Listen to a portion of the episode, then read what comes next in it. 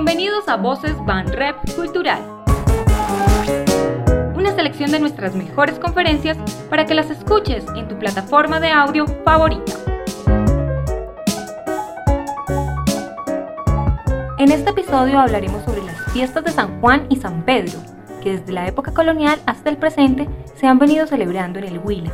Y con la creación del festival lo que aparece es una fiesta de goce pagano. Las festividades sanjuaneras y sanpedrinas son la ocasión para el fluir de los deseos y el llamado a los excesos.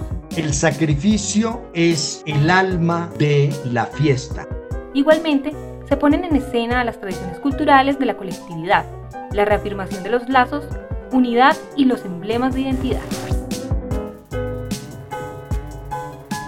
Voy a tratar tres puntos. Primero, me voy a referir algunos elementos conceptuales que yo considero de importancia para abordar la historia de estas fiestas. En segundo lugar, quiero hacer un recuento rápido de la trayectoria histórica de estas festividades, de las fiestas de San Juan y de San Pedro, es una muy larga y compleja historia.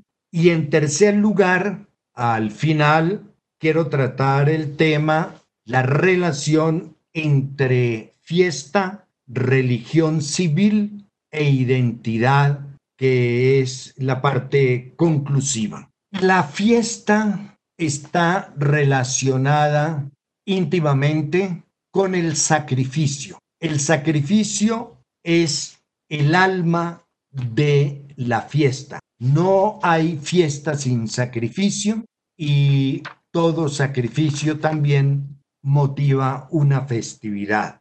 Eh, el sacrificio inicialmente era, como dice Freud, una camaradería entre la divinidad y los adoradores de la divinidad.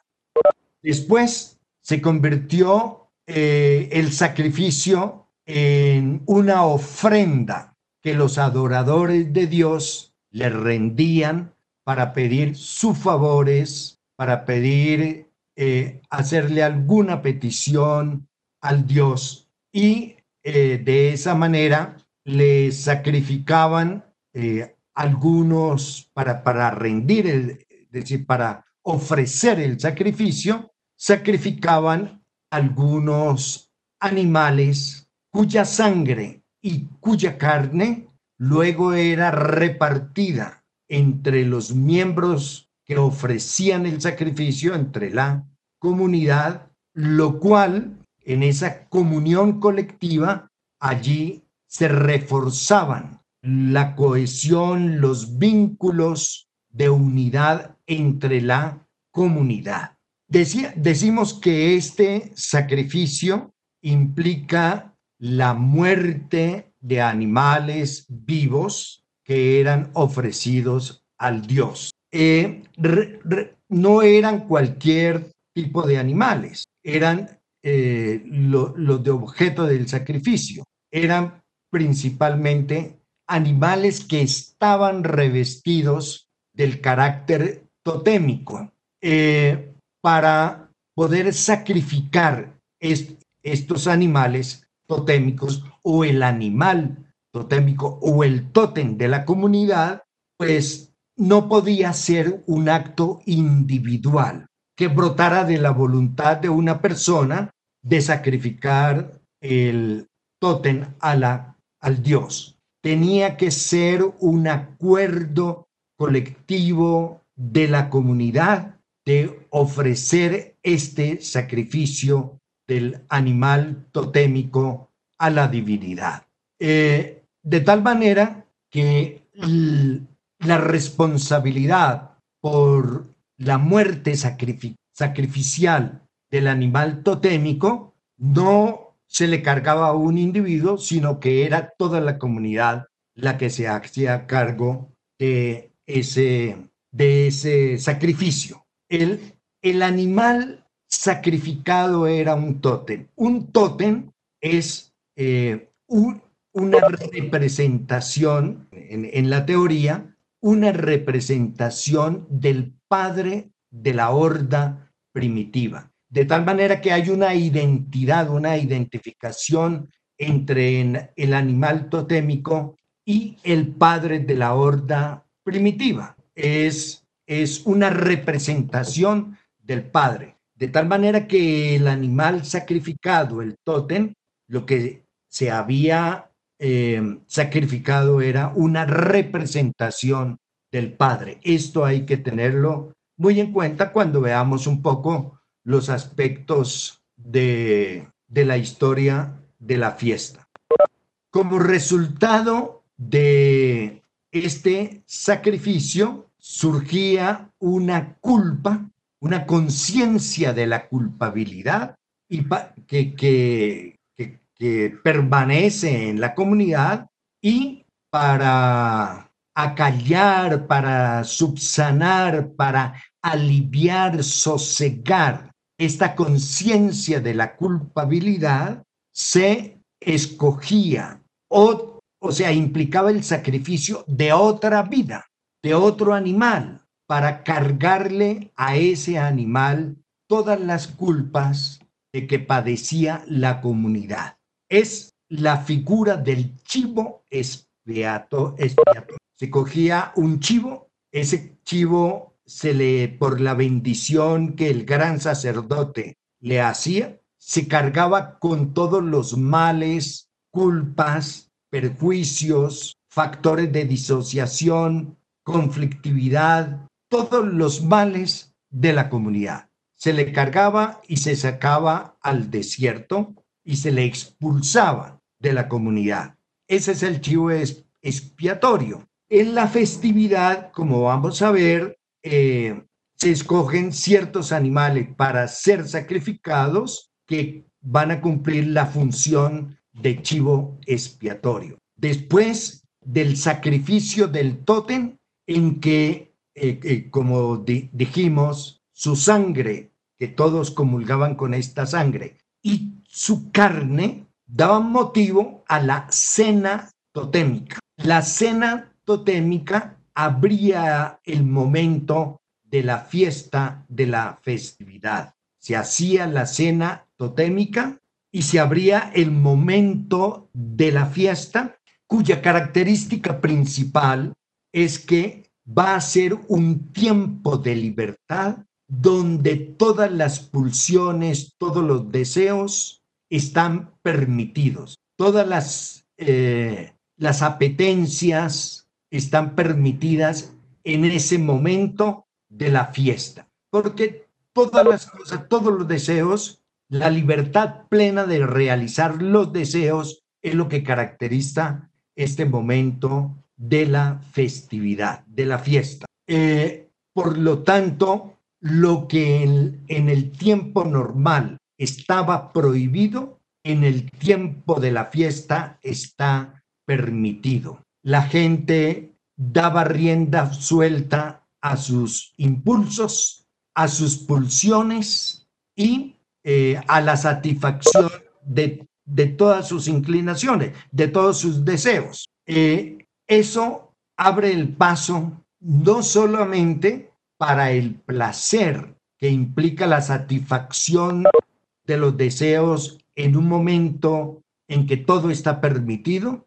sino que da paso a lo que se llama el goce, es decir, al exceso. Quien dice goce a, eh, en, el, en, el registro de la fiesta hablar de los excesos, eh, porque son el exceso está fundamentado en las pulsiones, debido a que, como todo está permitido en, la en el tiempo de la fiesta, los participantes en la fiesta, sus cuerpos abren las zonas erógenas del cuerpo para establecer esa comunidad, esa comunión, esa comunicación con el otro y con el exterior. La apertura de las zonas erógenas, es decir, de los orificios del cuerpo, de donde se genera el impulso de la pulsión, implica por lo menos cuatro orificios, cuatro zonas erógenas fundamentales del cuerpo, porque la fiesta es ante todo de los cuerpos, de los cuerpos gozantes. esos orificios son los ojos, donde está la, se genera la pulsión escópica, la de ver, ¿no? la de la mirada, la boca, que es la pulsión oral relacionada inicialmente con el seno materno, que luego se convierte en un objeto perdido, y por supuesto los sustitutos, que son los alimentos. Eh, la, los oídos, que es de la pulsión invocante, y el ano, que es de la, del acto de defecar de todo esto encuentra representaciones en la fiesta de San Juan y San Pedro. La, la pulsión oral se expresa en el comer y como es, eh, abre el, el goce, es decir, el camino del exceso más allá de, del disfrute normal, del principio del placer, entonces una de las características de la festividad es comer y comer y comer en exceso, beber y beber de todas las bebidas, ¿no? Y como vamos a ver, especialmente de los licores, del aguardiente. Y vamos a ver también que hay una relación esencial entre el San Juan y el aguardiente, como lo expresa el sanjuanero que es una canción en una parte de su letra que se refiere a esta demanda y consumo del aguardiente. La, la fiesta también es del ruido, es decir, de la pulsión invocante, del ruido, de las voces, de los gritos, de los estallidos, de la música. Y eh, es también un espectáculo para ser visto, para ser mirado. Tanto los participantes, los festejantes, los que eh, están en las actividades de diversión de la, de la fiesta, gustan de ser vistos, no solamente de ver y, también de hacerse ver. Eh, de tal manera que eh, el cuerpo se abre en sus zonas erógenas, en estos orificios, mediante la proyección de las pulsiones para gozar en exceso de todos estos elementos. Eso es la fiesta. Distinto al periodo de la cuaresma y de Semana Santa, que es exactamente todo lo contrario. La restricción, el cierre de, las zonas erógenas para dar paso a, a, la, a, a la restricción, al consumo mínimo, a, la moderación en todas las cosas, a la abstinencia, a la castidad.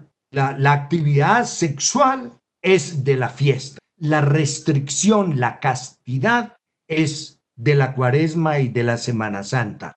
Ahí el cuerpo funciona de otra manera. En para la fiesta es el consumo desmedido, la lascivia, la lujuria, la concupiscencia, el goce en, estas formas. Eh, eso es pues un aspecto central y fundamental de la fiesta. Lo repito, la fiesta implica un sacrificio, el sacrificio del tótem, un sacrificio totémico, luego el banquete totémico con la carne y la sangre que abre el momento de la fiesta donde el cuerpo se distiende y se abre a la comunicación con el otro o con los otros en, estos, en esta forma, como lo he dicho, de las distintas formas de goce. El, el, ahora, el, el animal totémico eh, que que es un, que es un animal doméstico, como decíamos, un sustituto del padre primitivo. No me voy a, meter y a detener en, el mito freudiano de la horda primitiva, el padre de la horda primitiva, que viene aquí. Solamente diré que en, en ese sacrificio en el cual además por, por la culpabilidad que, por la conciencia de culpabilidad que permanece, pues se, se constituye la figura del chivo expiatorio para espiar esa conciencia de la culpa. El, y, allí comienza lo que podemos llamar una deriva sacrificial. Si, si centramos nuestra mirada a, a las distintas formas de sacrificio que en, eh, en profundidad significativa evocan las festividades, tendríamos que decir que los primeros sacrificios en la historia humana fueron sacrificios de personas, sacrificios de seres humanos. Incluso en la Edad Media se hacían estos sacrificios humanos, por ejemplo, en la quema de las brujas, que, las brujas se quemaban con el propósito de que de, extinguirlas porque se consideraba que eran transfiguraciones del demonio que traían el mal a la comunidad y que la única forma de deshacerse de, esas, de, de esos seres diabólicos era mediante el fuego.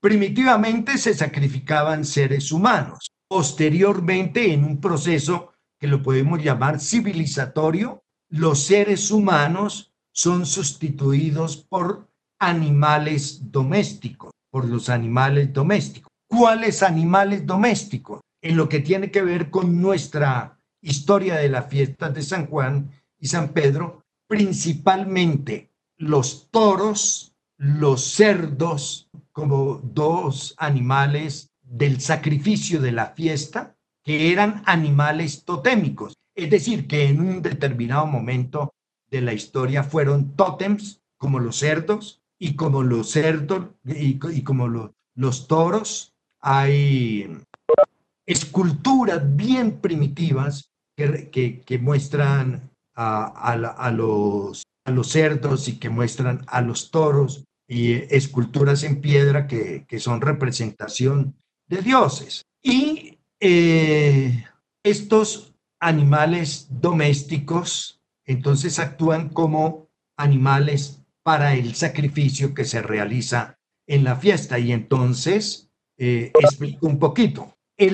Los toros que vienen desde la antigüedad precristiana han estado presentes en, en, todos estos siglos de historia de la fiesta de San Juan, por lo menos, los toros. Y siempre cumpliendo esa función mediante la lidia de los toros esa función sacrificial. Eh, eh, ah, el toro, que ha cumplido esa función sacrificial, eh, bueno, se me atraviesa una idea que muestra una faceta importante de música, de letra, cuyo contenido para mí es una muestra muy reciente, digamos, hablando en términos históricos, del sacrificio del toro. Ustedes conocen de memoria el barcino de Jorge Villamil y un toro valiente que baja, está en varios escenarios, se va con los guerrilleros, luego es rescatado por el ejército, finalmente es traído a, pues a, a la ciudad y para una fiesta de San Pedro, es por lo tanto Neiva, ahí es toreado y ahí es muerto, cae en la arena y, como dice, y nacen las amapolas. Eso es una expresión del sacrificio del toro. Y, los toros siempre sacrificados y luego son consumidos. Y hay diferentes formas de toreo, pero el toreo como tal es un, es el, es un un acto de, sacrificio del toro que tiene un, un trasfondo histórico. Para hablar de, este proceso civilizatorio, sabemos que los indígenas, eh, los aztecas, los mexicanos, los indígenas mexicanos, eran sacrificadores de hombres. Eh, sacrificaban los prisioneros de guerra, etc. Una de las primeras funciones que cumplieron los toros y el ganado vacuno traído por los españoles fue haber sustituido el sacrificio de seres humanos de los indígenas por el sacrificio de los vacunos. Otro animal totémico es el cerdo. El, cerdo es criado eh, como un miembro de... Existe la costumbre o existía la costumbre en, el, en Neiva, pero también en otras partes, de que los cerdos eh, se, seleccionaban a comienzos de año, el, el, el, cerdo destinado a ser sacrificado en las fiestas de San Juan y de San Pedro, llegaba a, ser considerado hasta un, como un miembro de la familia, se le daban los restos de la comida, tenía su lugar en el patio, se le daba un nombre, eh, todos tenían que ver con el cerdo, pero llegado el momento de la fiesta, era sacrificado eh, este cuasi miembro de la familia que había compartido meses con el grupo familiar, era sacrificado y consumido eh, por los miembros, por la familia, en, el sacrificio del cerdo. de, tal manera que el cerdo es un animal, un tótem que es un animal sacrificial, ¿no? En, y, desde luego la comida de cerdo, pues fundamental en el San Juan y en el San Pedro. Ahora bien, ¿por qué se constituye este, esta comida de cerdo en el Huila y también eh, eh, eh, en el departamento del Tolima? Sabemos que Sebastián de Belalcázar en 1538, que es quien entra por el suroccidente de, del Huila, es una expedición que introduce los caballos, que introduce los cerdos, una muy buena manada de cerdos eran traídos por Sebastián de Belalcázar y los perros son los tres primeros animales que llegan, caballos, perros y cerdos. Y encontraron en el, en el Huila un territorio apto para su reproducción porque estaba libre de plagas, estaba libre de depredadores eh, para el ganado y tenían bastante comida, incluido los sembrados de los indígenas. Eh, y, progresa la ganadería de, del ganado vacuno, que también lo introduce Belalcázar, los cerdos y los caballos que eran fundamentales para la guerra con, los indígenas y para el transporte. Los perros también eran fundamentales y por eso lo traían porque les ayudaba mucho a los españoles para la guerra de conquista. Eh, desde Tempranamente se multiplicaron estos ganados, se constituyen las estancias y después las haciendas ganaderas y, eh, y se forma lo que yo he llamado la cultura ecuestre y pastoril ganadera en el Huila.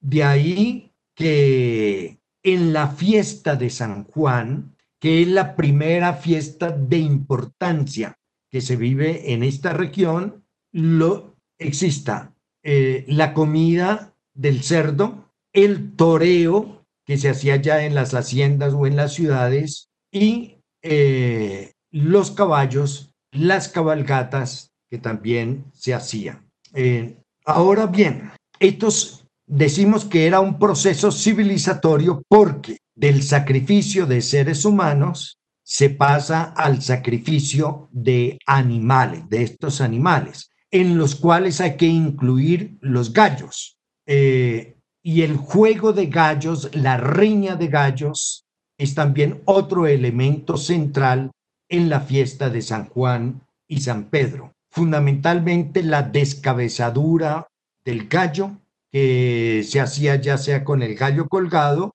o con el gallo enterrado, y en algunos casos una persona llevaba el gallo en las manos a toda carrera en caballo y otra al pie tratando de cogerle el pescuezo al gallo y de arrancárselo, de lo cual hay una pintura interesante. Esos eran los sacrificios. Si prolongamos un poco más el elemento civilizatorio y la crítica que surge a los sacrificios de animales, se produce otro fenómeno, otra, otro acto sustitutivo, que es sustituir el sacrificio de animales por figuras hechas eh, por, monumentos, por muñecos, por peleles, por figuras eh, hechas en materiales, imágenes con distintos materiales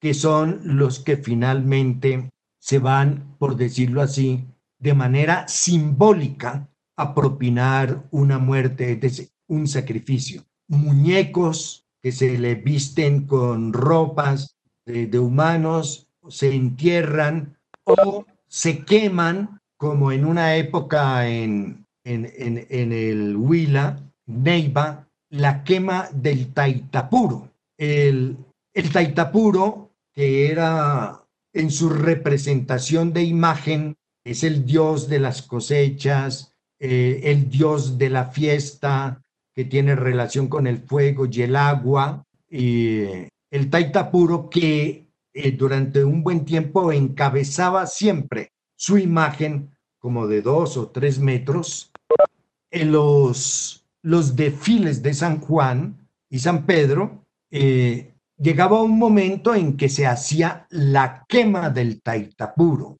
No sé si en Garzón se sigue haciendo la quema del taitapuro y en el Cauca se hace también la quema del taitapuro, que, que es como acto final. Ahora, si analizamos bien, taita quiere decir papá, padre. En, en el nombre de taitapuro hay arraigada una significación que relaciona a esta figura no solo con una divinidad, sino también por vía significante y lingüística con el taita que es el Padre. Eh, el Padre que nos remitiría a ese Padre primitivo y, que, que, que fue muerto en un acto sacrificial y que luego es rememorado en la fiesta a través de quemar la imagen del Taitapuro. Entonces, eh, el Taitapuro, que, para mí es una representación del Padre, claro, y, de la divinidad dentro de la mitología y del imaginario de toda esta región del Huila, pero que representa ese acto sacrificial. Lo que quiero decir es que el sacrificio de persona fue sustituido por el sacrificio de animales y el sacrificio de animales por el sacrificio de figuras, de muñecos, de peleles, de ninos, de monumentos, de monumentos eh, fogueriles que son entregados al sacrificio, es decir, concretamente a la quema. Eh, bueno, ¿por qué?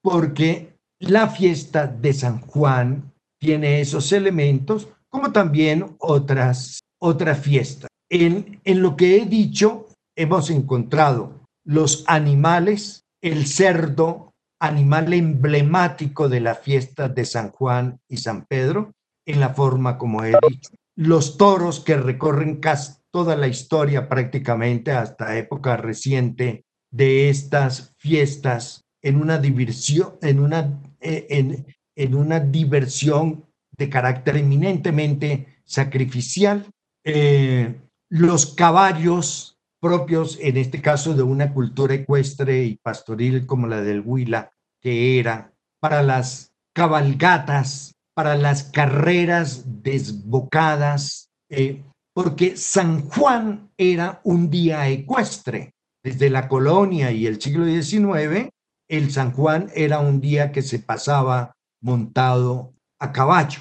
Eh, otro animal que son los gallos y la pelea de gallos, la riña de gallos, el juego de gallos. Eh, y este me abre campo para pasar al tercer punto de, en, en definición de la fiesta, que es en la riña de gallos, sí, son dos gallos que se fajan en una pelea a muerte. Pero la significación profunda de, de la pelea de gallos es que quienes verdaderamente se, se, se presentan en esta pelea, los que verdaderamente combaten y están en la lid, son los dueños de los gallos. Hay una identificación entre el gallo y sus dueños, y son los dueños entre sí los que se enfrentan, pero a través de los gallos.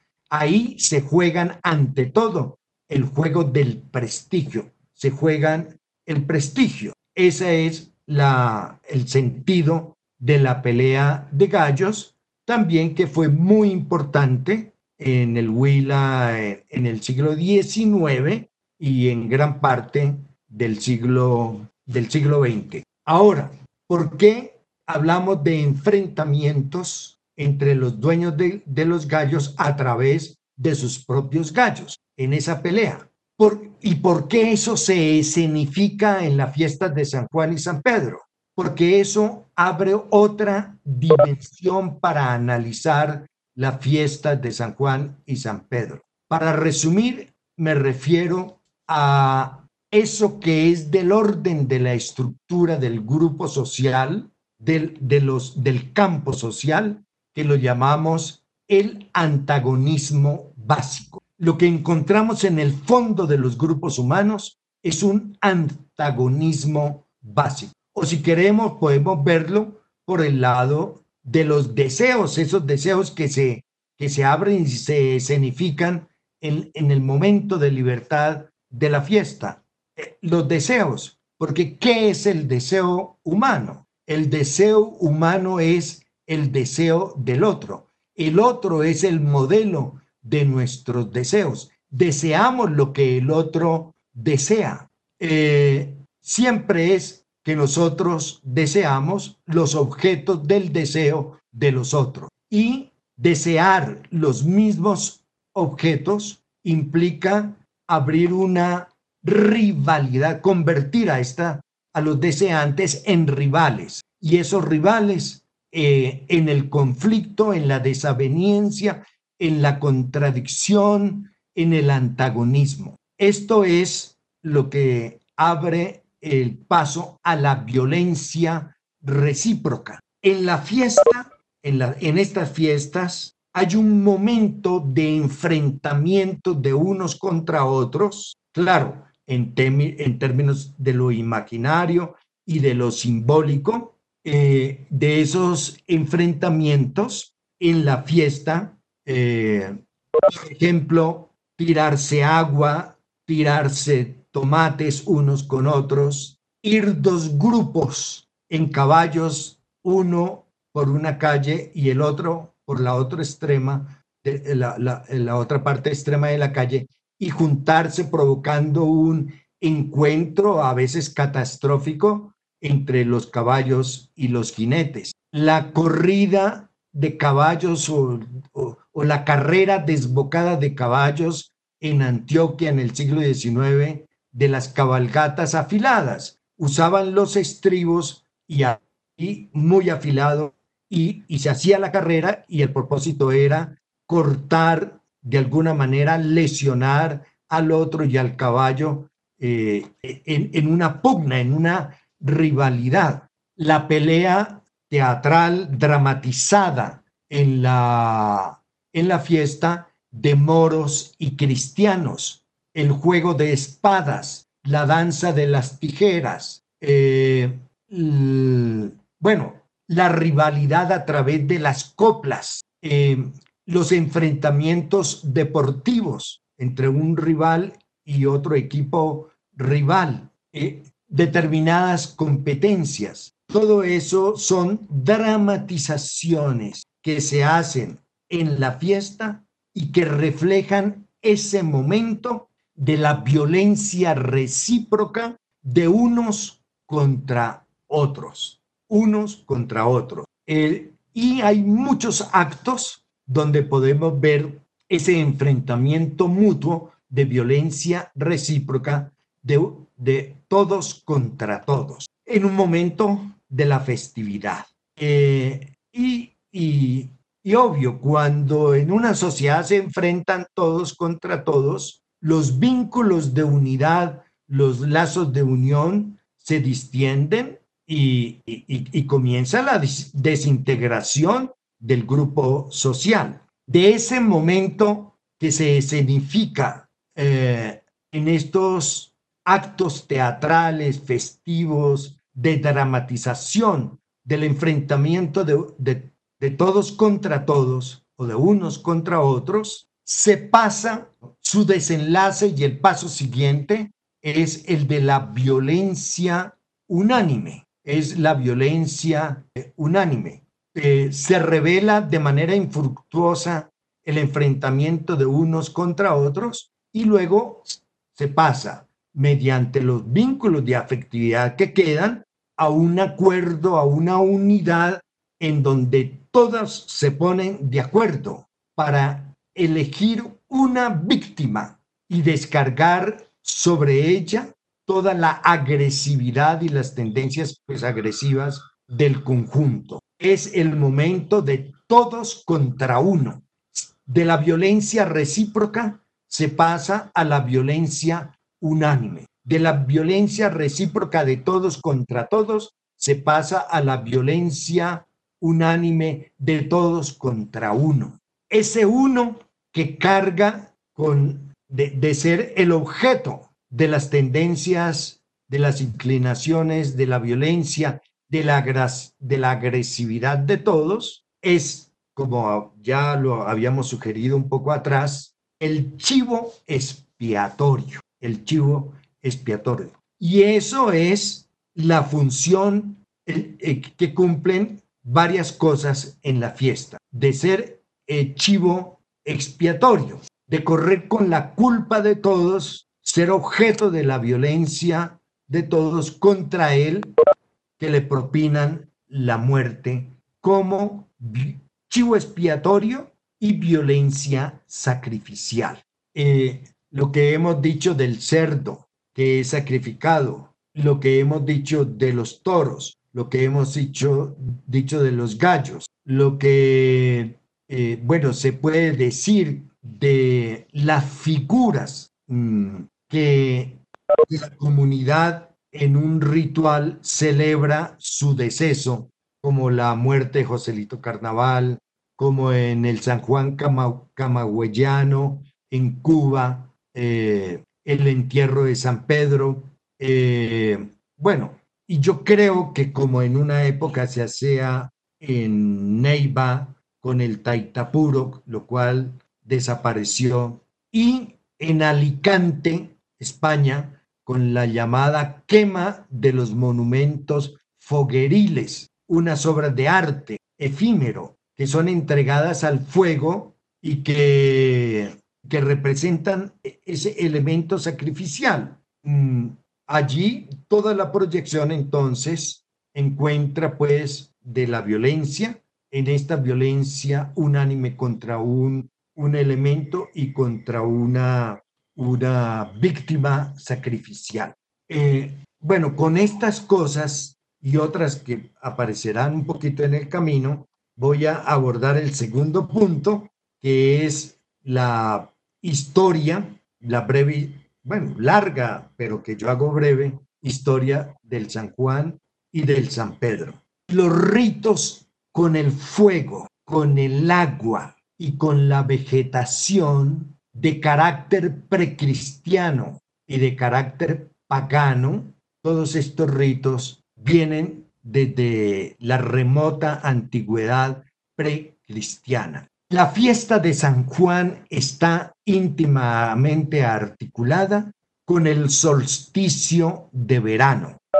El 21 de junio, que es el solsticio de verano, donde en la etapa precristiana indoeuropea se desarrollaban una serie de rituales con el sol, con el agua, ya ahorita explicaremos un poquitico, con la vegetación, las hierbas mágicas de, San Juan eh, y con ciertos animales. Cuando surge el cristianismo, eh, el cristianismo se enfrenta con, con estos rituales y con estas prácticas de las comunidades precristianas. La iglesia las combate. La iglesia quiere eliminarlas, pero ellas se resisten. Entonces la iglesia adopta por cristianizar las prácticas paganas con agua, con el fuego, con las plantas, con el sol, con los animales.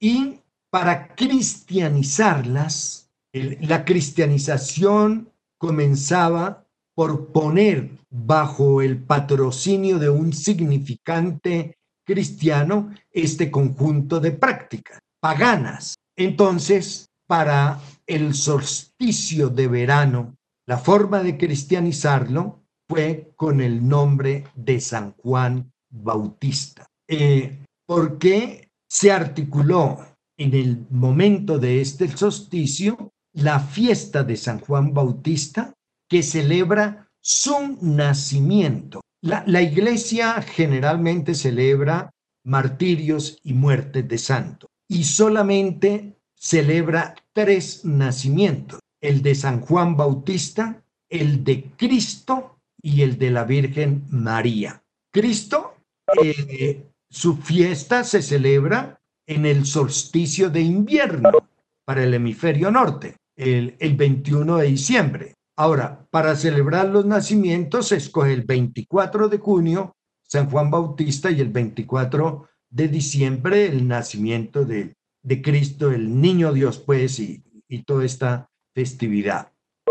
¿Quién era San Juan Bautista? Eh, para mí un, personaje interesante. San Juan Bautista predicaba eh, en el desierto, era una persona eminentemente austera, comía solamente, no comía productos elaborados por la mano del hombre, no comía carne, solamente se alimentaba de miel silvestre, no de la miel cultivada con abejas más o menos domesticadas, y comía eh, langostas. La, la langosta en esa época no era considerada carne, de tal manera que tenía una figura de abstinencia, de austeridad muy grande que llamaba la atención eh, a la gente, eh, a la cual predicaba y bautizaba. Él se inventó el bautismo por inmersión, eh, el que era sumergirse en el río Jordán y salir purificado. Era un bautismo de inmersión para la redención de los pecados y particularmente del, de, lo que la iglesia posteriormente va a llamar el pecado original, que en términos freudianos vendría a ser el parricidio.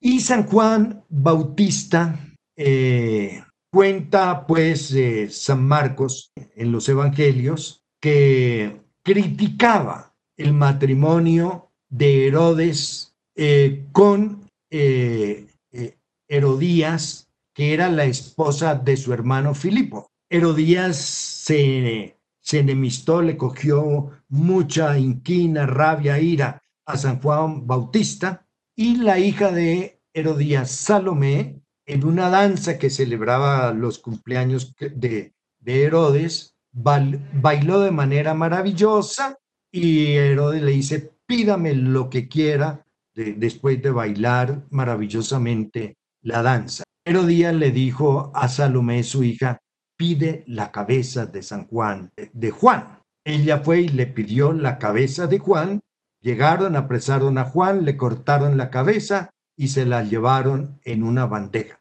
Eso cuenta el Evangelio, pero hay otra versión para mí más interesante que esta oficial de la iglesia y, y del evangelista y del evangelio, que es la que escribe Claudio Fox, el historiador, Claudio, historiador judío Claudio Josefo, eh, en un libro que se llama Antigüedades Judías, publicado en el año 93, 94 de, de, de, la venida del, del, digámoslo, del nacimiento del cristianismo, de, del nacimiento de Cristo, pues, en el año 93, de tal manera que bastante reciente a los acontecimientos con el Bautista y con, y con la muerte del Bautista. Eh, cuenta que, eh, que, San, que el Bautista era una persona de un discurso impresionante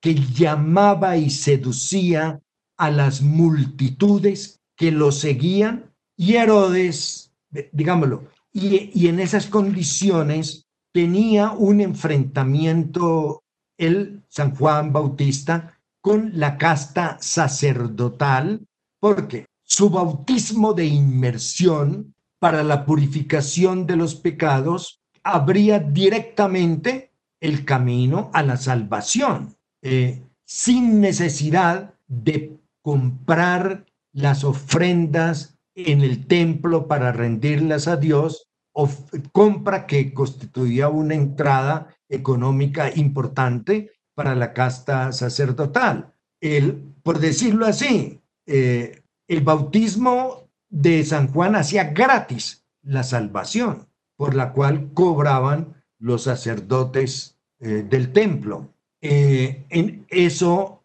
eso ponía en peligro la casta sacerdotal, no compartía ese tipo de bautismo que hacía San Juan Bautista y, y, y como tenía una prédica de rebeldía, de rebeldía, según Claudio Josefo, el historiador, Herodes le temía a Juan Bautista que como manejaba y las masas, digamos, los grupos lo seguían y eran capaces de hacer cualquier cosa que él ordenara, entonces dijo, lo mejor es desaparecer, lo mejor es matarlo y por, esa, eh, y por ese motivo propinó la muerte a San Juan Bautista. Esta es otra versión interesante de, de, la figura de San Juan Bautista y de su muerte. La iglesia inicialmente no veía,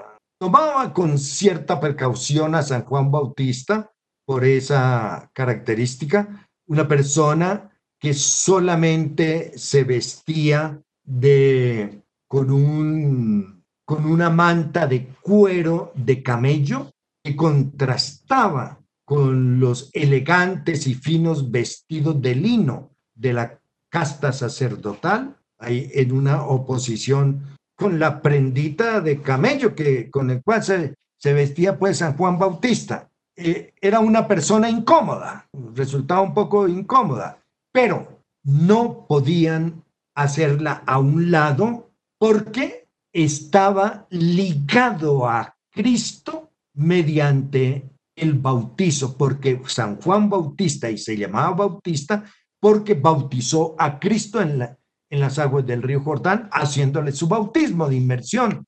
Eh, y, y ahí estaba ligado perennemente a esa circunstancia y por eso se le llamó el precursor. Y se celebra su nacimiento. Bien, con ese nombre de la fiesta de San Juan Bautista de su nacimiento, se van a cristianizar las prácticas paganas ¿no? que, eh, que existían con, con, el, con el agua, el fuego y las plantas y ciertos animales. De tal manera que en la fiesta de San Juan surge un poco híbrida entre el rito eh, cristiano y la herencia pagana que ahí se articula. Eh, y, y, se forja pasando de la hibridez a una, a, una asimilación más eh, consistente, dando origen a un sincretismo, es una fiesta sincrética, eh, de tal manera que en, estos rituales antiguos de, de, la fiesta de San Juan, en los primeros tiempos del cristianismo, eh, tienen esa característica un poco sincrética. ¿Qué, ¿Qué hacía la gente? La gente madrugaba para ver salir el sol, porque existía la creencia de que el sol bailaba al salir. Entonces era eh, un, espectáculo subyugante ver bailar al sol en el momento de su nacimiento. Eh, concordante con el sol, que es parte esencial de lo viviente y de la vida del hombre, eh, se relacionaba el fuego, el fuego. Y el fuego es, el, fuego, mm, muchos rituales surgen, el fuego que se le considera mágico, que se le considera un, eh, un elemento de purificación, un elemento también terapéutico y heredada, heredado de, de la época precristiana están las hogueras las hogueras, el fuego de hogueras. Entonces eh, eran palos que se ponían unos sobre otros de madera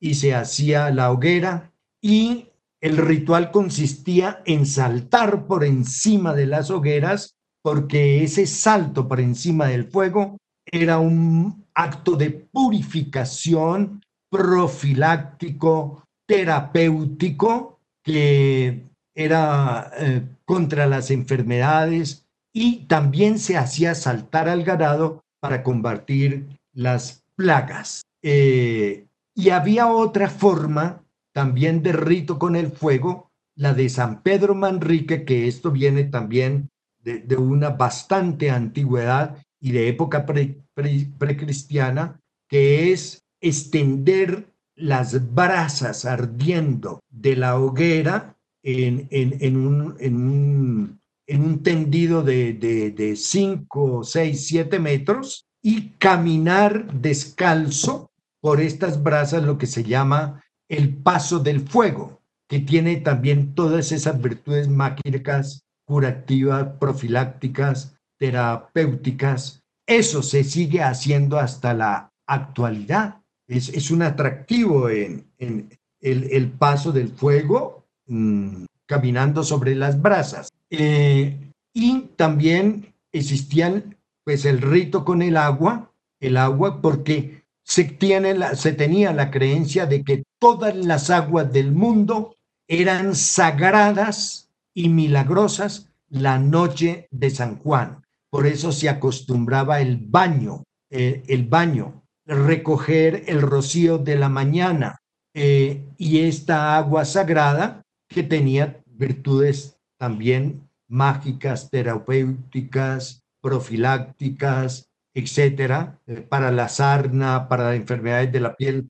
Bueno era sumergirse esa noche de San Juan y existían también los ritos con las plantas, con las hierbas mágicas de San Juan, donde se salía a recoger la verbena y, otras plantas que, que tenían también todas estas virtudes de, la diversidad de plantas y sobre todo que se relacionaban también con el sexo y con el amor, porque toda fiesta también de esta naturaleza, como, como vimos eh, en, la zona erógena, etcétera, se relaciona con esto, eh, porque como es, una, es un momento de libertad donde hay plena libertad para realizar todos los deseos. Un deseo central es siempre el deseo sexual. Y por eso la noche de San Juan es, es, una noche amorosa,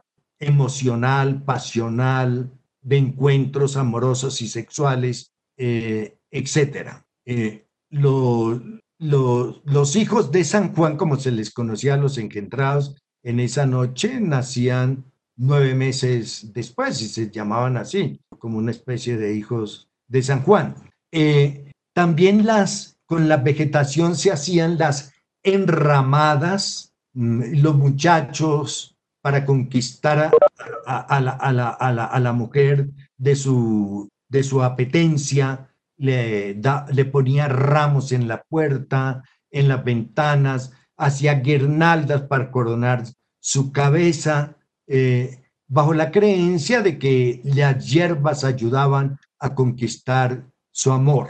Eh, esto eran pues como los ritos fundamentales eh, de, de, la noche de San Juan. San Juan era el santo más popular en España y, en gran parte de Europa en esta época, de tal manera que al, al momento del descubrimiento y conquista de América, la fiesta principal en España era la de San Juan Bautista. Y esa fiesta la trajeron los españoles a América. Y en América eh, vuelve a, suceder ese encuentro entre la religión cristiana católica y la idolatría indígena. Eh, en la fiesta de San Juan, por lo tanto, se van a articular primero de carácter híbrido y luego en una forma de,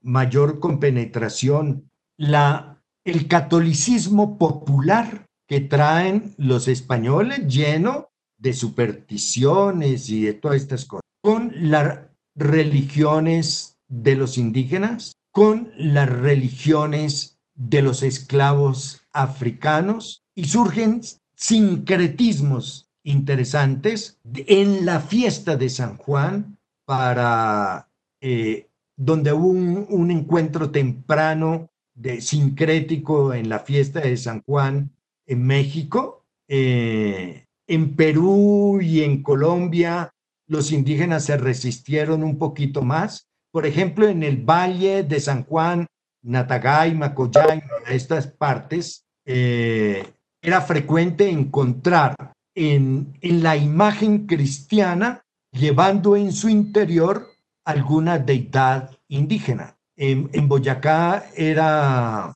de, del dios Bochica, por ejemplo, que, que eh, se, encontraba, se encontró en las cruces que tenían los indígenas, en su interior el dios Bochica. Eh, pero bueno, finalmente terminan mm, en gran parte aceptando los ritos católicos. El, pero, pero existe esta variedad de fiestas de San Juan con esos énfasis sincréticos en, en, en, estos países, en México, Perú, Ecuador, eh, en Venezuela, que era muy importante la población negra, se constituyeron los llamados eh, tambores de San Juan, que se pueden escuchar, tal vez ustedes los conocen, que le dan un carácter bien interesante a la festividad de San Juan Bautista, de tal manera que San Juan Bautista era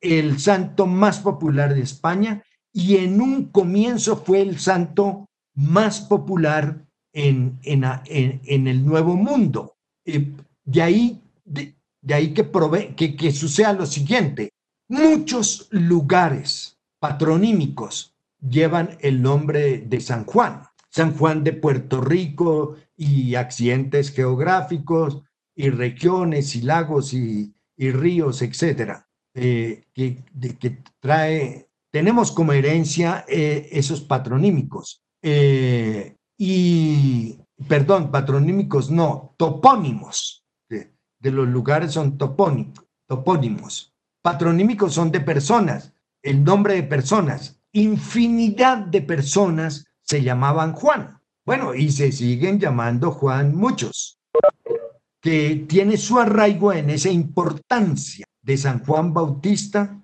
de esa popularidad del santo en España y que así llegó a América. En, en los nombres de personas patronímicos con el nombre de, que llevan el nombre de Juan y, eh, y, y de topónimos con los accidentes lugares, espacios geográficos que llevan también el nombre de Juan. Mm, ahí es indiferente si es Juan Evangelista o Juan Bautista. En nuestro caso, bueno, nos inclinamos por, por, la presencia de este santo y su fiesta, muy importante. En, en el nuevo reino de Granada arraiga en varias partes la fiesta de San Juan, incluido el Huila, el Huila donde se va a quedar. Eh, con los elementos que habíamos hablado de la cultura ecuestre y pastoril, como, como lo relatamos.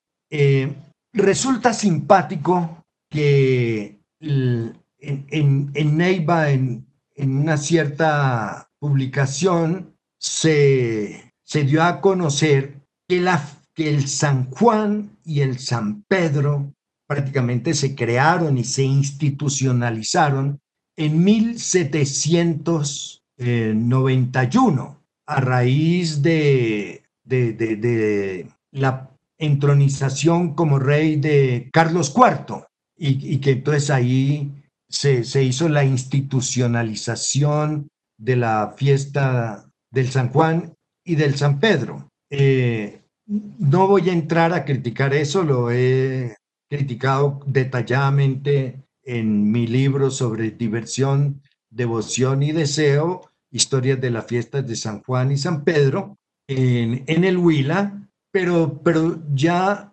tiene una curiosidad y es, digámoslo, la falta de rigor para la construcción de la historia. Eh, cuando la fiesta de San Juan, pues, tiene una trayectoria impresionante, muy larga, muy compleja, muy rica de tal manera que ahí no, no me detengo.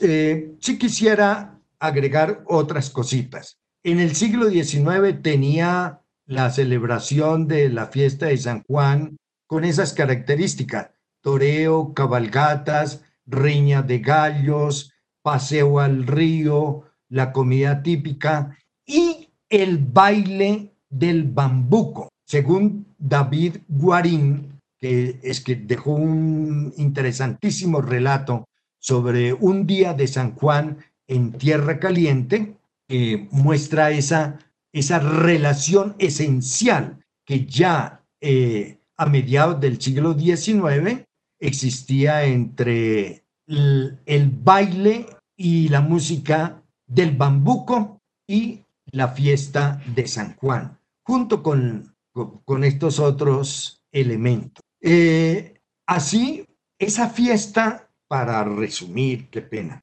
esa fiesta dura hasta los años, con esa estructura, dura hasta el año, hasta 1960, hasta mediados pues del siglo XX. Allí se produce un cambio fundamental.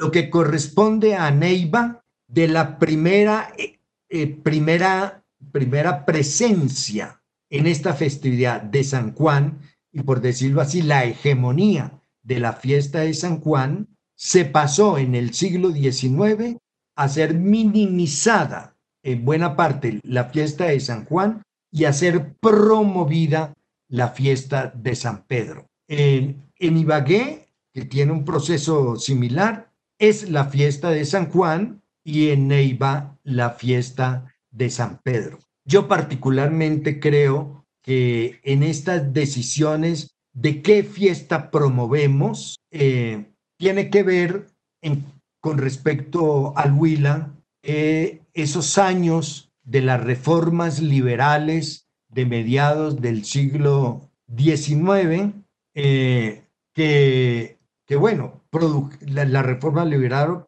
liberales produjeron la desamortización de bienes de manos muertas, la libertad de cultos, eh, mm, digamos lo que eso afecta, el, eh, que, que esas reformas afectaban la iglesia y la, la iglesia comenzó a articular un discurso para eh, criticar a, a todos estos eh, filósofos de, la, de las reformas y teóricos y políticos de las reformas liberales de mediados del siglo XIX, con la cual también compartían los masones, y, comprendió la iglesia en su discurso que debía reforzar el mito fundador de la iglesia y la figura que comportaba este mito fundador de la iglesia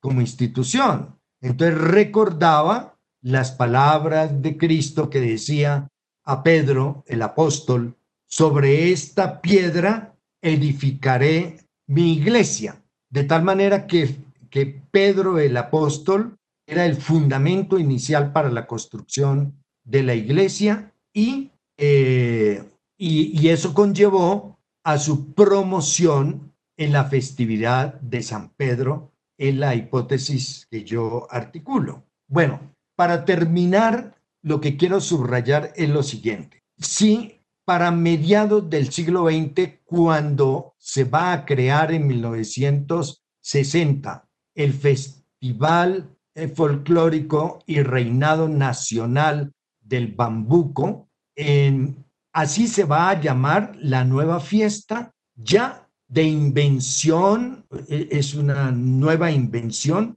la invención de una nueva tradición a partir de la presencia del, de la institución estatal en la organización de la festividad.